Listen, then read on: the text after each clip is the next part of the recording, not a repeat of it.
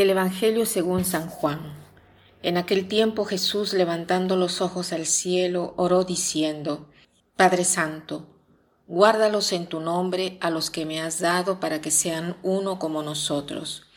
Cuando estaba con ellos, yo guardaba en tu nombre a los que me diste y los custodiaba, y ninguno se perdió, sino el Hijo de la perdición, para que se cumpliera la escritura. Ahora voy a ti, y digo esto en el mundo para que ellos mismos tengan mi alegría cumplida. Yo les he dado tu palabra, y el mundo los ha odiado porque no son del mundo, como tampoco yo soy del mundo. No ruego que los retires del mundo, sino que los guardes del mal. No son del mundo, como tampoco yo soy del mundo. Conságralos en la verdad, tu palabra es verdad. Como tú me enviaste al mundo, así los envío yo también al mundo, y ellos, y por ellos me consagro yo, para que también se consagren ellos en la verdad. Hoy Jesús pide al Padre en la oración de estar todos unidos, de ser uno como Él y el Padre son una sola cosa. Y después habla de consagrarlos en la verdad. Dice al Padre, Padre, conságralos en la verdad, ¿no? Y las dos cosas están ligadas. Nosotros podemos ser una sola cosa si somos una sola cosa con la verdad, si decimos la verdad, si hacemos como la verdad dice, si estamos unidos con la verdad. La verdad es una sola, por eso estamos unidos si estamos en la verdad, porque todos nos encontramos en Cristo, que es la verdad. Entonces, el propósito de hoy podría ser de amar más la verdad. ¿Y cómo concretamente se manifiesta este amor por la verdad? Pienso que, en primer lugar, puede ser en no decir más mentiras, al menos en las cosas pequeñas. A veces dejamos de lado las afirmaciones poco precisas y, hasta mentiras que, salen de nuestra boca con mucha facilidad.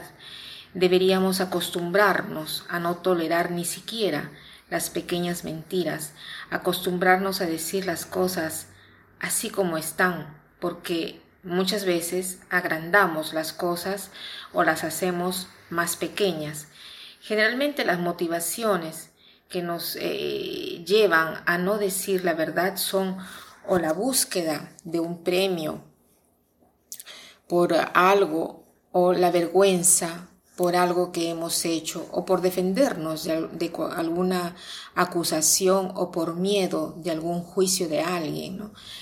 La verdad nos hace libres porque nos hace comprender que es mejor decir las cosas como están antes que mentir, porque la mentira produce mal el mal produce mal. Pero todavía para amar la verdad es importante que la honestidad intelectual vaya junto con el amor por la justicia, trabajar con la voluntad, purificarla, a fin que se ame el bien.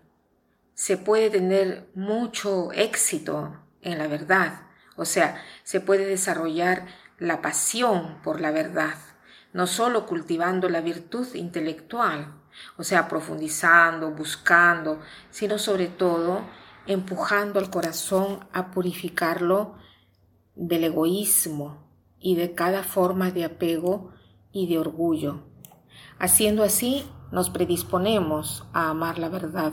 La verdad es bellísima porque nos hace como Jesús y nos hace apreciar más la vida. Podemos crecer en la verdad espiritual en la medida en que tratemos de sustituir la mentira de la verdad. Si hacemos esto, nosotros verdaderamente crecemos y nos santificamos. Por eso Jesús dice, conságralos en la verdad. Sí, porque si yo crezco en la verdad, crezco en la vida espiritual.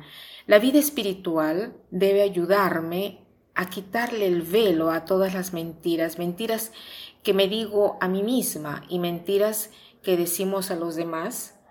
Haciendo así puede crecer, puedo crecer en el amor de Dios y en la realización de mi persona.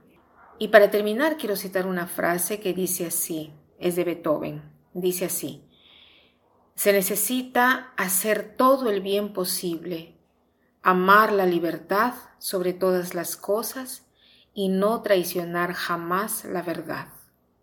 Se necesita hacer todo el bien posible, amar la libertad sobre todas las cosas y no traicionar jamás la verdad. Que pasen un buen día.